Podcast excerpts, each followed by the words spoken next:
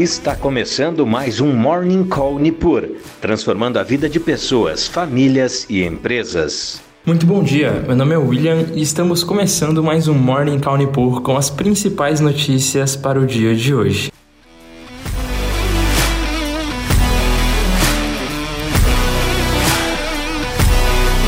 E nesta sexta-feira, os índices futuros dos Estados Unidos amanhecem com leve baixa, enquanto os mercados europeus e asiáticos operam em alta, em um dia após a inflação ao consumidor dos Estados Unidos desacelerar e sinalizar que o Federal Reserve pode reduzir o ritmo do ciclo de aperto monetário.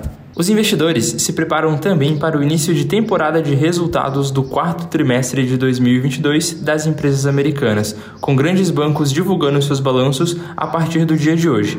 Bank of America, JP Morgan, Citigroup e Wells Fargo estão previstos para divulgar seus resultados.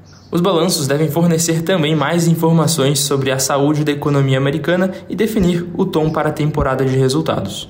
Na China, as exportações e importações caíram forte em dezembro, mas menos do que o esperado, de acordo com dados da administração aduaneira no país. E no cenário doméstico, os investidores devem repercutir o IBCBR de novembro, considerado uma prévia do PIB, com consenso prevendo um recuo de 0,2% na base mensal.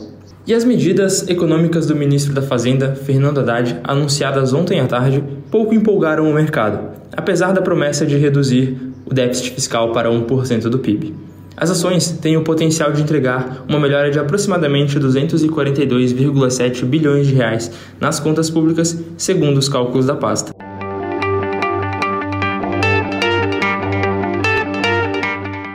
Passando por desempenho de bolsas mundiais, temos os futuros americanos operando em leve queda, entre 0 e 0,3%, após, no dia de ontem, fecharem em alta, com os dados de inflação vindo em linha com o esperado e demonstrando um arrefecimento da inflação americana.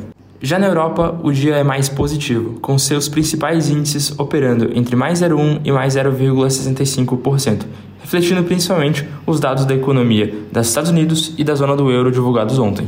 E a Ásia também tem um dia mais positivo, com exceção de Nikkei, a bolsa do Japão, depois também dos dados de inflação americana divulgados ontem. Além disso, dados da China também foram melhores do que o esperado pelos investidores.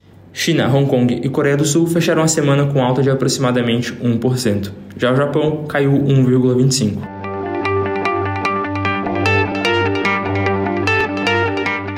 No campo das commodities, temos o petróleo operando em mais um dia de leve alta e caminha para alta semanal superior a 6%, com expectativas do aumento de juros menos agressivos pelo Fed e um crescimento da demanda de petróleo pela China.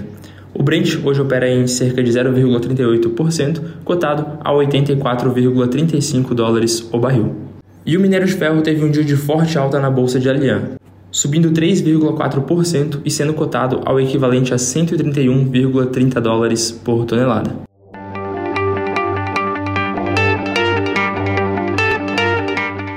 E no radar corporativo, temos a Camil Alimentos divulgando um lucro líquido de 147,1 milhões de reais no terceiro trimestre. O montante é 22,1% superior ao reportado no mesmo intervalo de 2021.